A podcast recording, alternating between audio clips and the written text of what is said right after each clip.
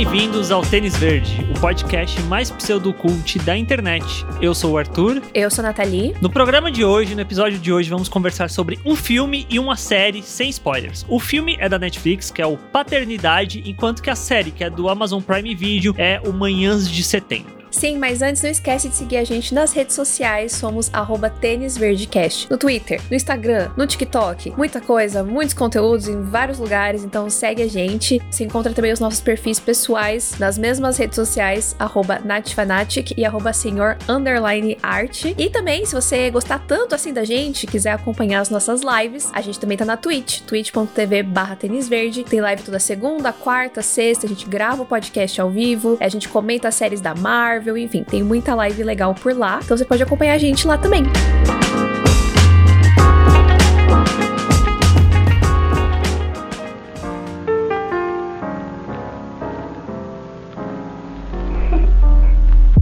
A gente vai começar falando sobre Paternidade, que é esse filme que chegou na Netflix, que tem uma diferença, talvez crucial, que é o Kevin Hart, que é um ator que é muito conhecido por comédias, e tá fazendo um drama, né? Que pra mim, a gente assistiu o filme e, e, o trailer deixa claro que é muito mais um drama do que uma comédia. Por mais que no trailer tenha uns momentos de comédia, acho que a gente vai acabar falando um pouco sobre isso quando a gente for falar sobre o filme. Mas qual que é a sinopse, Nath? O filme, ele é baseado numa história real, né? E vai contar a história sobre um cara, o Matt. Ele tem uma esposa maravilhosa, tal, eles vão ter um filho. E aí, logo depois do, do parto da filha deles, a esposa acaba falecendo. Então ele se vê naquela situação terrível, né, de ter que tanto lidar com o luto, quanto também ter que lidar com a paternidade né, ter que cuidar da, da filha sozinho e tudo mais. Não completamente sozinho, porque ele tem amigos, ele tem família, mas essa responsabilidade muito grande, né, em cima dele. E aí eu acho que o filme acaba se tornando meio que uma dramédia, né? Porque ele não é super pesado, mas obviamente é uma história muito triste. Eu acho que o começo, principalmente, ele é bem emocionante, mas tem um pouco ali do Kevin Hart ainda, né? Que Sim. é esse jeito meio. Às vezes até um pouco pastelão, até meio, meio farofa, é, de, de fazer umas piadas, assim. Uhum. O filme, ele tem a direção do Paul Waits. Aí eu falei, nossa, esse nome não me é estranho. Aí eu vi que ele foi co-diretor do primeiro American Pie, lá de 1999. Eu nossa. fiquei, caramba, meu senhor, você.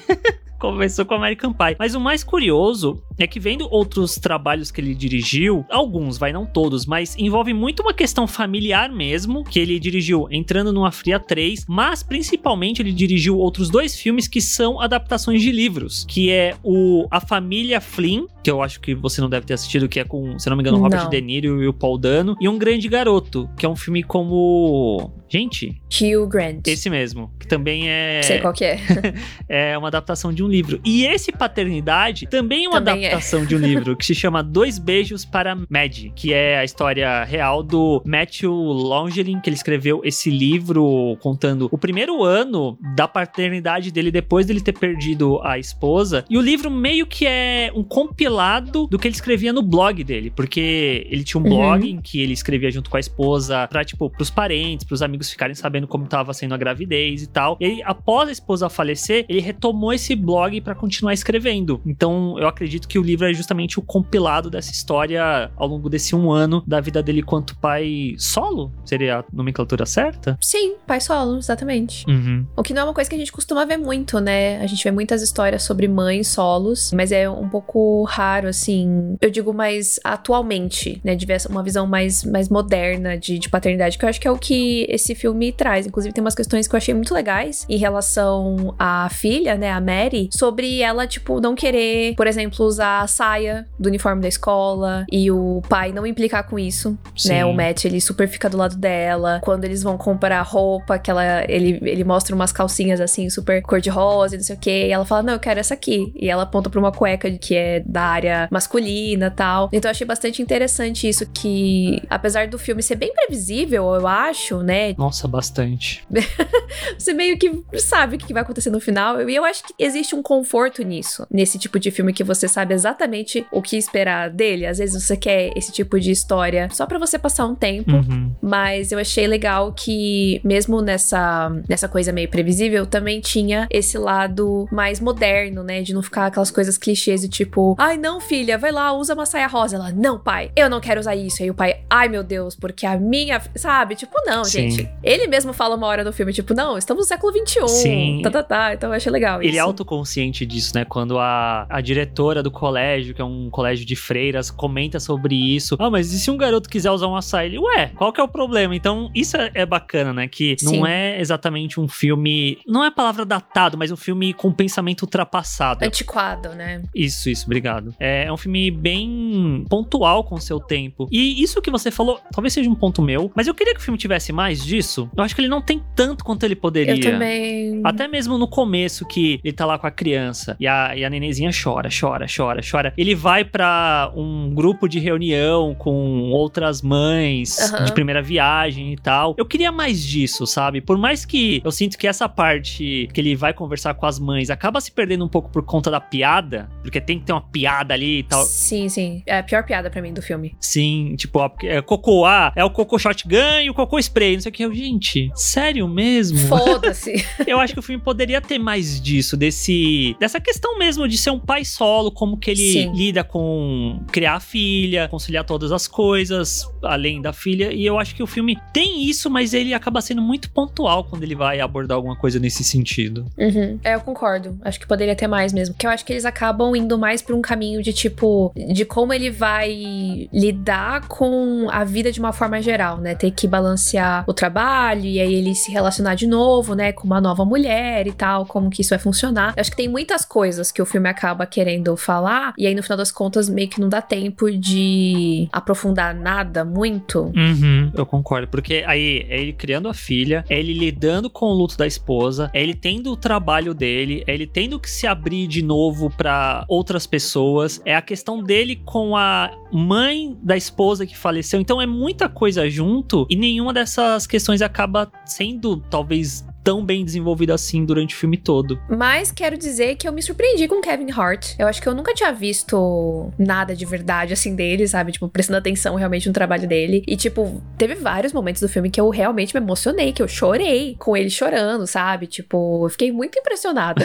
o começo, eu acho que talvez seja o mais surpreendente. O começo do filme é muito bom. Eu achei, achei muito bom o começo do filme. O filme, ele não abre de uma forma linear, né? A gente já começa descobrindo que a esposa faleceu e aí vai, vai intercalando uhum. com momentos momentos anteriores, deles descobrindo que vão ter que operar antes, Sim. cirurgia, e o que acontece depois com a esposa. Eu achei muito bom. Eu acho que esse começo ele é muito forte porque mostra que o Kevin Hart, isso é uma coisa que eu sinto que atores que são conhecidos por serem atores cômicos acabam surpreendendo quando eles enveredam pro drama. Porque normalmente uhum. eles são uhum. muito bons no drama. Sim, com certeza. E eu até achei que o filme todo ia ser meio que nesse esquema do começo, de, de ficar pulando no tempo. Eu pensei que, por exemplo, a mãe apareceria mais ao longo do filme por conta disso e tal, e acabou que não, tipo, ficou uma coisa mais no começo e depois vai só seguindo de uma forma linear mesmo. Mas acho que todo o elenco, né, tanto o Kevin Hart como também a Alfred Woodard, que interpreta a mãe da, da Liz, né? Que é a esposa dele. A The Wanda Wise também, que é uma outra maravilhosa. Nossa. Que interpreta a, a nova mulher na vida do, do Matt, né? Que chama Lizzie. É, então. KKK. E a Melody Hurd, que interpreta a filha, né? Interpreta a Mary mais velha. E que tá em Outros, a série do Prime Video que nós dois detestamos. E coincidentemente, a atriz que faz a mãe, né? A Liz original original também está em outros. Que curioso. Que é a Débora Aorind, que, engraçado, achei que as duas acabaram fazendo mãe e filha em duas obras diferentes. Curioso Sim, isso, né? Bastante. E eu acho que talvez o filme, a principal força do filme para mim é a interação entre o Kevin Hart e a Mallory, que faz a Maddie. Nossa, os dois têm uma química tão legal junto. Tipo, Sim. os momentos dele de pai e filha, as caras que ela faz. Ela tem uma personalidade muito forte também. Uhum. O que é o personagem do Kevin Hart, Ele tem já uma personalidade muito forte, você vê em muitos momentos o quão ele é fechado, ele é muito combativo, né, em relação à opinião dos outros, de não querer ceder, de sempre querer fazer as coisas do jeito dele. E eu sinto que isso acaba passando um pouco pra Mary em algum sentido, Sim. dela também se espelhar no pai para ser quem ela deseja ser, mesmo sendo criancinha. E eu achei isso muito bom. É, eu acho que não tem como, né? A única referência que ela tem, ela mesma fala em determinado momento, né, que, que eles passam muito tempo juntos, que eles não interagem tanto assim com o resto da família tal. Então acho que é natural que ela acabe pegando um pouco do, do jeito dele, né? Mas eu concordo super. Acho que a dinâmica dos dois realmente é, é ouro, assim. Acho que é o ponto mais interessante do, do filme. E de uma forma geral, foi um filme que eu acabei gostando muito, assim, sabe? Acho que é isso. Ele dá um quentinho no, no coração, se dá um pouquinho de risada, se dá uma choradinha. Sim. Acho que dá aquela. Ah, aquela, sei lá, aquela esperança da humanidade. Não sei. Eu achei muito bonito. Acho que é legal a gente ter também exemplos de bons pais na, na mídia, né? Na cultura pop de uma forma geral. E até o próprio personagem, né? O próprio Matt, ele fala que ele não, não teve uma referência paterna, uhum. né? Tem uma hora que ele conversa com a mãe, ela fala que ele se relacionou com várias mulheres, não sei o quê. Então dá a entender que o pai não era presente. Então ele mesmo não tinha uma, um modelo do que era ser um bom pai. Então ele tinha um modelo do que não fazer. Então ele tenta fazer tudo diferente para ser o melhor pai possível pra, pra filha dele. Então eu achei isso muito, muito bonito. E muito legal também, porque pelo que eu vi, o Matt que inspirou a história, ele é um cara branco, né? Sim. E toda a história é com uma família negra. Então eu achei isso muito legal também, porque, tipo, o Matt é um cara que é, tem um, um, bom emprego tal, e ele cresce no trabalho, aí ele vai conhecer a moça que é ilustradora de um desenho, sabe? Tipo, entendeu? A galera vivendo, sem, sem estereotipar nem nada do tipo. Eu achei isso muito interessante também. Uhum. De mostrar esse amor, esse carinho dentro de, um, de uma família negra. Sim, sim. Eu acho que essa questão de lidar sobre pais, de paternidade, né? tanto que o nome do filme é paternidade, não é algo necessariamente que é tão vigente assim na em filmes, em séries de uma forma geral, né? Eu tô com um exemplo muito recente na cabeça. Eu não assisti tudo. Tem várias séries que acabam falando sobre família de uma forma geral, né? E tem uma que saiu no Netflix, uma série cômica com o Ah, o Jamie Foxx. Com o Jamie Foxx, que seria essa questão da paternidade do pai, com a filha que vem morar com ele. Eu só vi o primeiro episódio e eu não consegui continuar vendo porque eu achava um humor extremamente forçado. Ah, eu acabei nem, nem comecei a assistir, eu tava super curiosa. Nossa, eu achei muito ruim, né? Que pena. Eu, eu vi o piloto, tipo, forçado pra ir até o final, porque eu não gostei, infelizmente. Eu achei bem caricato demais. E eu sinto que o, uhum. o Paternidade, ele consegue ser mais... Ele força um pouquinho a mão em uns momentos, talvez, para gerar esse sentimento na gente, mas ele é muito mais natural, de uma forma geral. Sim, sim. É, eu não tenho a, a série como comparação, mas eu achei o filme bem, bem natural nesse sentido. Acho que se não fosse uma outra piada que dava pra ver muito que, tipo, ai, vamos fazer graça aqui de alguma coisa, é, eu gostei muito assim, tipo, achei tudo bem, bem natural, super identificável, inspirador, enfim, achei muito legal. E até é curioso, curioso não, né? Foi de propósito. O filme saiu no final de semana do Dia dos Pais nos Estados Unidos, tal. Então, é, enfim, a quarentena ainda tá meio que rolando bastante, né? Nos Estados Unidos tem muita gente já vacinada, mas imagino que muita gente deve ter ficado em casa com a sua família. Então, tipo, tudo, tudo encaixa. É, faz sentido. E uma coisa que eu só queria comentar que eu achei muito legal do filme é que a gente tá falando disso, dele ter uma autociência de de alguns elementos. E tem uma parte, uma frase, na real, perto do final do filme, que ele tá conversando com um dos melhores amigos lá dele, que ele tem dois, né? Que. Eu acho que o lance dos amigos é legal, mas às vezes fica meio que forçando também a piada em torno desses amigos. Eu ficava, gente. Uhum. Tanto é que a, a mãe da, da esposa dele fala: Nossa, só tem uns amigos estranhos, né? Ele é, são estranhos, mas são meus amigos. Mas tem uma hora que ele tá conversando com um desses amigos, e aí tá, meio que todo mundo tá falando: Não, porque você conseguiu criar ela, mesmo com todos os pesares, você criou ela tal. E ele, é, eu não sei como eu fiz isso, mas parece que eu tô sendo meio que elogiado por fazer o mínimo. e eu fiquei tipo, Sim. olha só. Não, eu achei super interessante terem falado isso, porque é verdade, que é exatamente isso. Tipo, a gente não vê esse tipo de história justamente porque já se, se presume que são as mulheres que têm que cuidar, e isso sempre acontece com mulheres, que as mulheres são largadas pelos seus é, parceiros e tal. E, enfim, ou mesmo mulheres que continuam, sei lá, casadas ou namorando um cara, o cara não, não, não tá ali, entendeu? E quando faz um mínimo de, de alguma coisa, já fala, não, mas eu tô ajudando aqui. Mas, tipo, cara, não, você não tem que ajudar, você tem que criar a porcaria do filho, entendeu? Sim. Então eu achei legal que o filme pontuou isso, porque senão fica aquela coisa meio romantizada, tipo, quando é uma mãe solo se fudendo, ah, quem mandou ter filho? Aí quando é o cara, tipo, ai, nossa, ai, que lindo, olha ele com a filha, ai, que bonitinho, não sei o quê. Então eu achei legal que não rolou essa puxação de saco no filme também. Uhum. Tipo, ele estava lá, ele estava se esforçando, mas é isso, cara, o filho também é teu. Sim. Se a esposa ainda estivesse viva, ele também teria que fazer todas essas coisas. Só fica um pouco mais difícil porque não só por ele estar fazendo sozinho, mas por ter a dor do luto, né? Que eu acho que fica uma coisa muito marcada, né? Tipo, aniversário da filha também é o aniversário de morte da esposa, né? Então, acho que isso é muito triste, mas de qualquer forma, tudo que ele tá fazendo, ele teria que fazer de qualquer forma, né? Uhum. Sim. Então, no final, gostamos de paternidade? Gostei, gostei. Quando eu vi a primeira vez o filme, assim, eu pensei, ah, deve ser super comediona, pastelona, não vou, não vou assistir. Aí eu tive que assistir o, o trailer, e aí eu falei, nossa, é bem dramático. acho que eu vou gostar. E gostei, foi bem gostoso de assistir. Ele tem quase duas horas, mas eu acho que ele é bem tranquilo, assim, o ritmo é gostoso. Acho que é uma boa pedida, assim, quando você quer alguma coisa leve. Sim, por mais que tenha uns momentos mais dramáticos, emocionantes e tal, é, é uma experiência bacaninha de assistir. Sim, sim.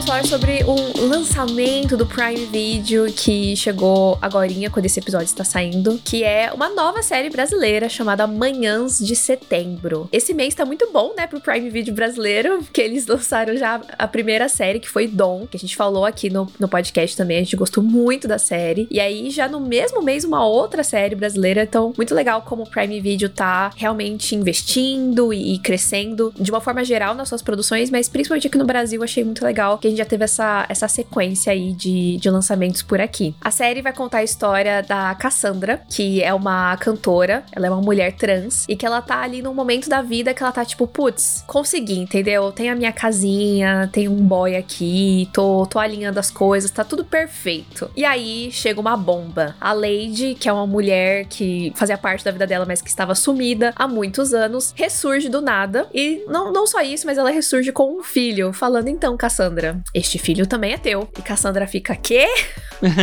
não, agora não. Agora você não vai colocar essa criança na minha vida, não. E a gente vai ver essa jornada aí, né? De como, como lidar com isso e, e, e também como o próprio filho enxerga a Cassandra, né? Essa coisa de falar, ah, você é meu pai, mas não é assim que fala. Enfim, então a gente vai ver muito da vivência de uma mulher trans. É, a gente vai ver bastante da realidade brasileira também, que eu achei interessante. E essa, essa, esse processo da Cassandra aceitar ou não essa maternidade, né? Uhum. A série é bem curtinha. Sim. Né? Ela tem só cinco episódios de 30 minutinhos. Então, assim, um, numa piscada, numa sentada, dá para assistir, assim, fácil. Uhum. Fácil. Sim. Porque ela é bem, bem tranquila. Totalmente diferente de Dom, né? Que era oito episódios de uma hora. Às vezes uma hora e três minutos. Super densa, super pesada tal. Manhã de setembro acho que é uma outra vibe. Completamente diferente. Sim. Eu acho que talvez uma boa comparação, ou talvez não seja nem tão boa assim, mas eu vou falar, é que Dom tem essa pegada de orçamento grande, hollywoodiano, blockbuster e tal. Sim. Enquanto que Manhãs de Setembro é uma pegada mais tipo. Indie. É isso, indie, mas cinema nacional mesmo, feito ali aparentemente com não tantos recursos assim. Uhum. É algo mais urbano. Não que Dom não seja, mas Dom ele tem uma escala muito grande. Enquanto sim, sim. que Manhãs de Setembro é uma escala muito reduzida, tipo, tanto de locações, a gente acompanha quase sempre os mesmos lugares. Uma coisa coisa que eu acho até interessante de trazer é que parece que foi gravado durante a pandemia mesmo, porque tem uns videozinhos no canal do Amazon Prime Brasil que mostram as cenas de bastidores que o pessoal tá usando máscara e tal. Eu acho que isso acaba refletindo um pouco na forma como a gente vê a cidade mesmo, porque é uma história que se passa em São Paulo, que você vê que as ruas estão vazias, quase não tem ninguém nas ruas quando os personagens estão na, na rua e tal. Eu acho que isso acaba Uhum. meio que fazendo parte dessa história também que a gente tá acompanhando em um certo nível. Sim, é verdade. Não tinha reparado nisso, mas faz bastante sentido. Mas essa questão de escala realmente dá essa sensação de uma produção independente, sabe? Uma galera que se juntou ali para fazer uma história, sabe? Bem pequeno mesmo. E até o, o tom da série, de uma forma geral, ela tem uma melancolia em certos momentos, eu, eu diria, que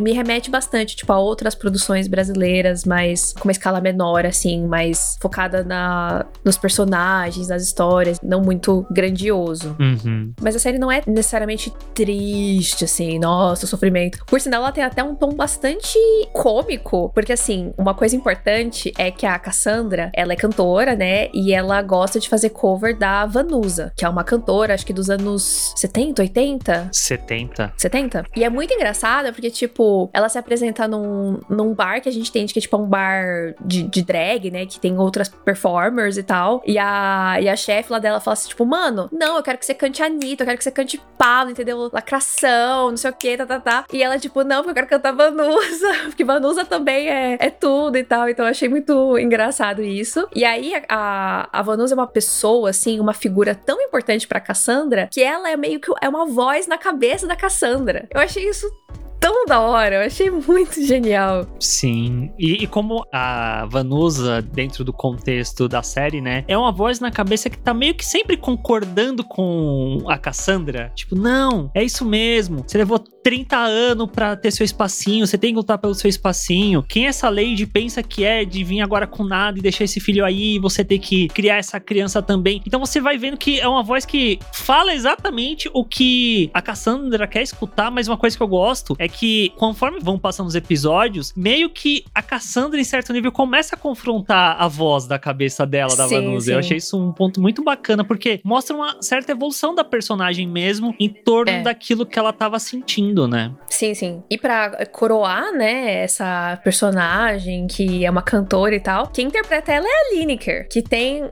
um vozeirão, assim. Foi uma coisa que surpreendeu tanto eu quanto o Arthur. Nossa, sim. Porque nenhum dos dois acompanhava o trabalho dela como cantora. A gente sabia, né, ouvia falar de nome e tal, mas nunca tinha ouvido de fato. E isso dá um, uma outra vibe pra série também, né? De ter esses momentos musicais que eu acho que, claramente não é uma série musical, mas eu acho que rola um peso quando tem uma performance dela, né? Não é uma coisa, tipo, 100% gratuita. Acho que passa uma emoção muito importante ali pra personagem. Uhum. Principalmente no nos finais de episódios, né? Quase, não sempre, mas a Lineker aparece cantando. E aí o primeiro episódio que termina com ela cantando Manhãs de Setembro, eu fiquei. Ah, olha Sim, só! que é uma música da Vanusa, né? Exatamente. Né? E no, no vozeirão da Lineker eu fiquei, caramba, gente, estou surpreendido. É lindo. Tanto é que depois que eu terminei a série, eu fui escutar outras músicas da Lineker, que ela tem uma banda, né, que é Lineker e os Caramelos. Eu fiquei, caramba, gostei, hein? Nossa, uma música boa. E o que me deixou mais chocado é que a Lineker tem só 25 anos. E eu fiquei, Nossa, gente... o Arthur me contou essa informação um pouco antes da gente gravar e eu dei um grito. Eu, Quê? Eu tenho, eu vou fazer 29, o Arthur vai fazer 30, entendeu? E estamos aqui gravando podcast, entendeu? E a Lineker tá aí, maravilhosa, entendeu? Cantora, estrelando série do Prime Video. Ela virou essa semana, como é que foi? É embaixadora da Pantene, entendeu? Caramba. É sobre isso. é, e uma coisa que nesses videozinhos que tem no Prime Video que a Lineker falou é o seguinte: quote, abre aspas.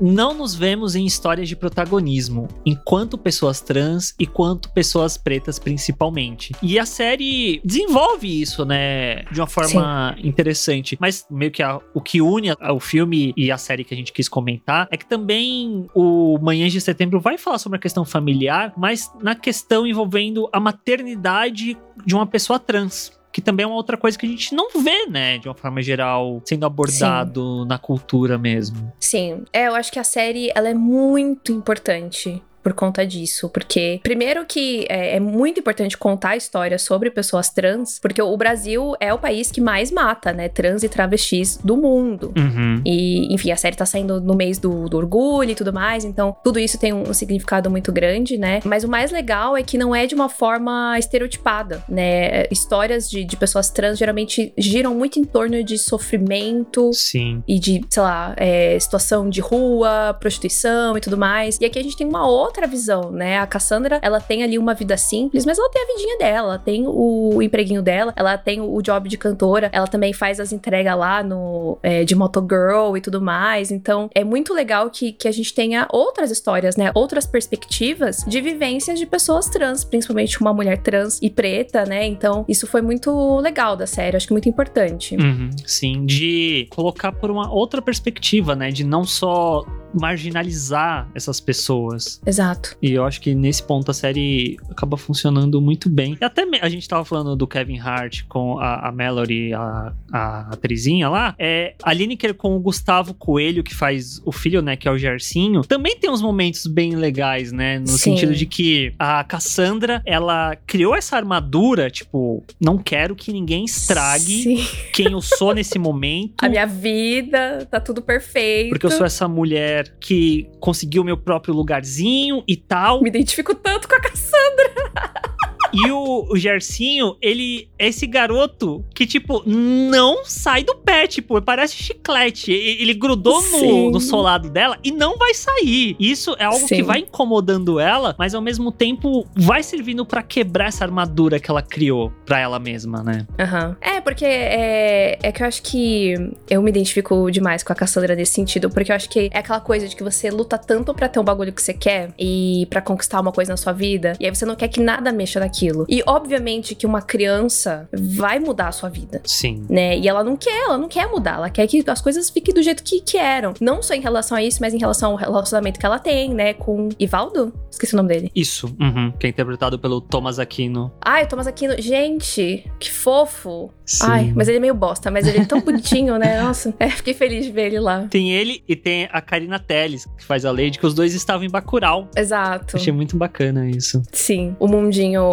nacional brasileiro, né? Se é. reencontrando. Então a Cassandra, ela tem essa coisa, né? Ela não quer que as coisas mudem, né? Não quer que mexa em nada. Só que não necessariamente o, o Gersinho entrar na vida dela quer dizer que ela precisa mudar tudo. Uhum. Né? Algumas coisas vão mudar, mas eu acho que tem que rolar esse processo de adaptação, né? Da parte dela, Sim. que a gente vai, vai enxergando, né? Que ela não precisa, sei lá, botar ele dentro de casa, mas, puxa, ela pode ajudar de uma forma ou de outra e tal. Então é legal ver essa, essa mudança, mas ao mesmo tempo ela é muito resistente, né? Tem Nossa, vários momentos demais. que eu ficava tipo, gente, ela é muito grossa às vezes, sabe? Tipo, ela dá uns esporros no moleque que eu ficava mal. mas uma coisa, você falando que você se identificava com esse jeito da, da Cassandra, no primeiro episódio, uma das primeiras cenas, eu me lembrei de você, que ela finalmente consegue a casinha dela, tal. Aí tá o Ivaldo lá, e ela, ah, então, você vai pra casa, tá? Que eu quero aproveitar minha casinha. Aí eu lembrei quando você se mudou pro, pro seu apartamento Sim. e tal. Você falou, não, mas eu quero aproveitar minha casa também e tal. Eu falei, olha só. Eu Sim. acho que isso é até é um elemento constante dentro da série, né? Que a Cassandra tem a casa dela, esse lugarzinho dela, e ela nunca consegue aproveitar de fato o fato Ai, dela estar sozinha. Sim. E aí, quando ela consegue ficar sozinha, vem a culpa, a consciência de que, putz, mas o garoto tá na rua, uhum. tá dentro de um carro tal. Eu acho que isso cria um drama interessante também nessa relação dela querer ficar sozinha ao mesmo tempo que ela não consegue. Sim, e tem também toda a questão que a gente. que não é muito aprofundada, mas que a gente entende que ela foi abandonada pela mãe. Uhum. Né? Isso é, é dito em algum momento. Então eu acho que rola também essa comparação de, tipo, dela se colocar no lugar do Jarcinho né? E de pensar, puxa, mas fizeram isso comigo, eu vou fazer isso com, com ele agora, né? Então eu acho que é bastante interessante esse, esse paralelo que existe na vida dela com a mãe e que tipo de mãe ela vai ser agora para o Jarcinho, né? Uhum. Que eu, eu sinto que talvez isso é na vida mesmo, né? Mas as obras falam muito sobre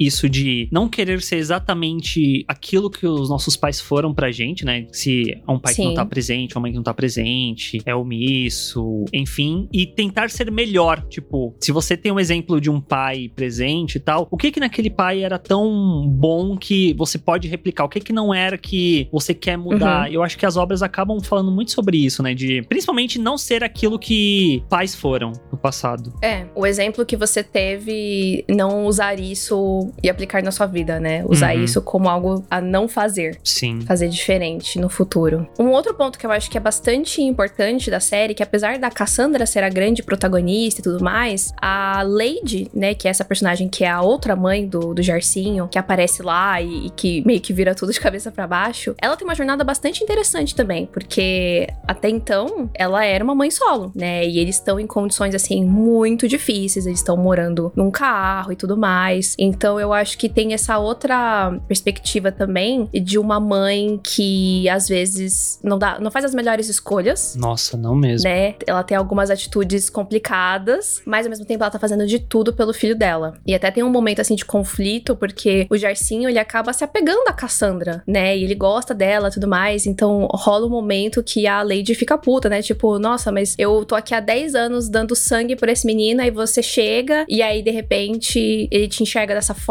assim, incrível, maravilhosa, uma heroína e tudo mais. Então eu achei bastante interessante isso. Uhum, eu concordo. A Lady tem esse, esse diálogo interessante nessa interpretação em torno dela ser uma mãe solo e tal, mas confesso que era puxado. Quando ela começava a fazer as coisas lá. É. E eu sinto que, em um certo nível, tem também uma questão dela que é: agora que eu joguei o filho pra Cassandra, eu também vou fazer minhas coisas e. Vou viver um pouco. É, e, e meio que dane-se os outros, dane-se as consequências. E acaba sendo. Eu entendo o, o ponto dela, mas também acaba sendo um pouco egoísta da parte dela em alguns momentos, porque ela quer que a Cassandra ajude em algum ponto, em algum nível, mas ao mesmo tempo ela acaba. Como é que fala? Impondo? Não, não é impondo, mas tipo, ela quer que a Cassandra dê a mão e ela quer pegar, tipo, o braço todo de uma vez. Ah, sim. E não só com a Cassandra, mas com outros personagens também, né? É que eu acho que vem um pouco do desespero da parte dela, de tipo, de estar tá numa situação difícil, né? De não uhum. ter o que comer, não ter onde viver, então, de, de ver uma oportunidade e, e se agarrar nisso isso. Mas eu entendo, ela é, ela é uma personagem bastante difícil, mas teve umas horas, assim, que me lembrou muito a, a, a minha mãe, sabe? Tipo, essa coisa meio leoa, guerreira, que, enfim, vai lutar e vai fazer o que for preciso. Tem um momento específico que chamam as duas na escola, né, para falar do Jarcinho, e aí já todo mundo esperando, ah, vai, vai levar bronca tal. E na verdade, não, ele conseguiu um negócio lá da escola, não sei o quê, só que precisa de uma grana para poder mandar um moleque lá para participar de um torneio e tudo mais. E aí a professora fala, ah, então, porque a gente não tem essa grana? Aí a Lady, não, não, vou dar um jeito tal. E aí, tipo, quando ele sai,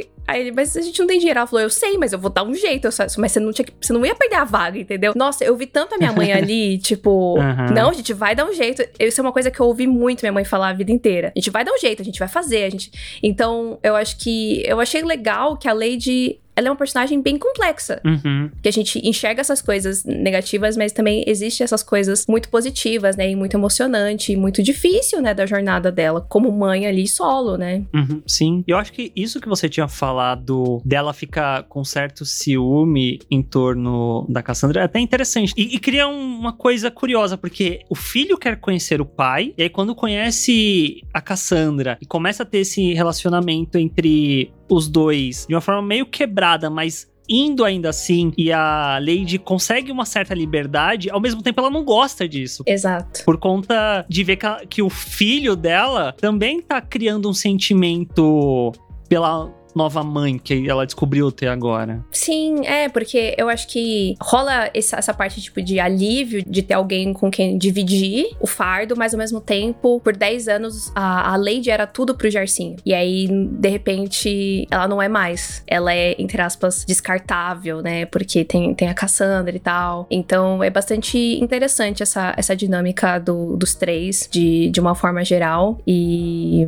é isso, achei que era bacana falar da Lady, porque eu acho que a Lady, ela ela acaba se tornando uma personagem tão presente, tão importante quanto a Cassandra, né? E eu não esperava por isso. Infelizmente, eu achei que a série ela acaba sendo curta demais. Tem episódio que é tipo 31 minutos, 35 minutos, mas não sei, parece que passa rápido demais. O que é positivo no sentido de é gostoso de assistir, mas é, quando terminou a série eu fiquei com a sensação de que poderia ter tido mais. Poderia ter tido mais cinco episódios, os episódios podiam ser um pouco mais longos, e a gente não faz a menor ideia se vai ter uma segunda temporada temporada ou não, né? Então, é, apesar de eu ter gostado da série, eu fiquei com essa sensação de que poderia ter ido muito além. Nossa, sim. E poderia ter sido uma série, assim, excelente. Tipo, ela é uma série boa, ela é uma série legal, ela é uma série importante, mas ela poderia ter sido muito maior. Parece que ela fica no meio do caminho. Quando eu terminei de assistir, eu virei pra Nath e falei, nossa, isso aqui podia ser um filme, não precisava ser uma série. Porque, de fato, tipo... Sim. Você pega cinco episódios, cada um tem, no máximo, meia hora. Se você junta,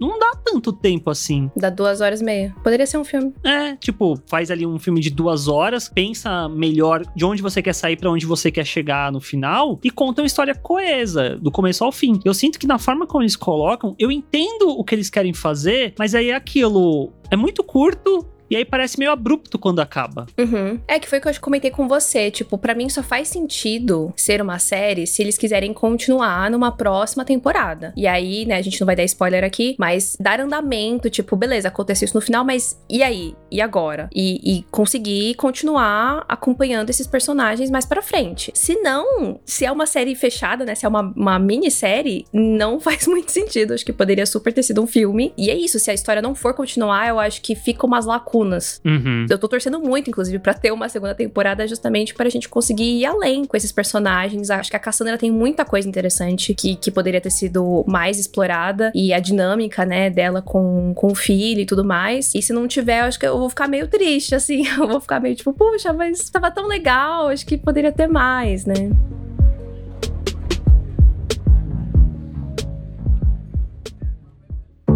Em um ponto que a gente acabou nem comentando tanto, talvez um pouco antes, mas que eu acho que a série consegue fazer de uma forma interessante, é mostrar a vivência da Cassandra quanto mulher trans, no sentido de que a Nath falou que o Brasil é o país, um dos países que mais mata pessoas trans. A série, ela não necessariamente vai explorar a violência em torno uhum. disso. A violência que eu digo, é a violência realmente física e tal. Mas a série, ela consegue, com algumas pequenas ações, falas de pessoas pessoas, mostrar o preconceito que as pessoas trans Sim. sofrem, né? Tem uma cena que ficou muito marcada para mim, que é quando a Cassandra vai até um, uma coisa de ônibus, se eu não tô enganado. É, estacionamento? A garagem, né? Garagem, isso. Que ela vai até lá porque alguém pediu para ela ir buscar um pacote, porque a pessoa tinha esquecido tal. E lá tem uma moça, uma senhora que fica conversando com ela. Nossa, você é muito bonita, né? Como é que ela fala? Não, acho que ela fala bonito. Acho bonito, que ela fala isso, no masculino. Isso. Ela fica falando tudo no masculino, né? E aí é. a Cassandra fica, é bonita, tá? Tipo. Você vê que essas pequenas coisas que, para muitas pessoas que não têm conhecimento nenhum, perpetuam um preconceito que essas pequenas coisas também machucam muito uma pessoa trans, eu sinto. E claro. a Cassandra, talvez ela tenha essa armadura tão grande também por conta de tudo que ela sofreu, que fez ela chegar nesse ponto. Concordo. Até mesmo a relação dela com o Gercinho, né? Que o Gercinho fica, não, pai, pai, pai, pai, pai. É que engraçado engraçado que assim, o Gersinho fala, ah, meu pai, meu pai, meu pai. E a Cassandra fica falando, moleque, moleque, moleque. Então, um não trata o outro como deveria. É isso mesmo. Entendeu? Então, acho que até um momento que rola um diálogo de tipo, que ela, que ela chama ele de, de Gersinho. E ele fica tipo, ah, você falou meu nome. Ela fala, ah, então, o que, que você acha de você também falar o meu? É então, eu acho que é isso, né? Essa troca, esse respeito. E de entender, né? Que pelo menos o Gersinho, ele é uma criança, sabe? Sim. É um pouco complicado. Agora, pessoas adultas, né? Uhum Uhum. Você fica meio de saco cheio. Mas eu acho que também esse processo de, da sociedade como um todo e ir aprendendo. Sim. E, e também, que eu acho que é, o que me incomoda muito nessa, nessa cena é que a mulher, ela acha que ela tá fazendo um elogio. É verdade. Só que, na verdade, era melhor ela não ter falado nada. Ou se ela fazia tanta questão de fazer um elogio, perguntar: desculpa, é, como que você gostaria de ser chamado? Ou chamada? Uhum. E aí a Cassandra iria responder. Sim. Aí quando ela falasse, ah, eu sou uma mulher. Ela fala, ah, então você é uma mulher muito bonita sabe? Tipo, é só essa, essa parada de você também se colocar à disposição da pessoa de tipo, olha, eu não entendo, mas eu, eu quero entender, né? Sim. E não que também as pessoas trans vão ter que ficar te dando aula o tempo todo, mas assim, considerando que também existem as pessoas que são não binárias e tal, tipo, é, não vai magoar ninguém você perguntar como você gostaria de ser chamado, é, qual pronome eu uso para me retratar a você e tal, alguma coisa assim, pra pessoa ver que ela tá num ambiente seguro e que você se importa, né? Uhum. Sim. E até interessante, eu acho que talvez feche toda essa questão, é que quando chega num ponto em que a Lady, né, fica extremamente incomodada com essa proximidade da Cassandra com o Gersinho, que o Gersinho aparece usando um vestido, isso incomoda a, a Lady num nível, né? Sim. Que para mim talvez seja uma das cenas mais pesadas de uma forma geral dentro da série, Sim. porque até então a Lady tratava a Cassandra como realmente, olha, eu entendo o que você decidiu para você, tudo mais, beleza. Só que nesse ponto você vê que ela joga um preconceito que talvez estivesse ela estivesse segurando, que é muito pesado. Sim, com certeza. É porque eu acho que não sei se a Lady teve exatamente tempo de, de processar tudo aquilo, sabe? Tipo, às vezes é uma coisa só de falar o que a Cassandra queria ouvir, mas não era exatamente o que ela sentia, que ela acreditava uhum. dentro dela, né? Eu achei essa cena muito, muito forte mesmo e bastante interessante de terem colocado. No geral, então, a gente gostou de Manhãs de Setembro. A gente espera que a série consiga continuar para justamente ir mais a fundo ainda nessas questões que essa primeira temporada já levantou. É uma produção bem feitinha, sabe? Bem bonita e realmente a Lineker é maravilhosa. É o primeiro trabalho dela, né? Atuando, até onde eu vi. Então, espero que isso também abra mais portas pra Lineker atriz e não só cantora. E é isso, vamos aguardar aí se Manhãs de Setembro vai ter uma continuação ou não.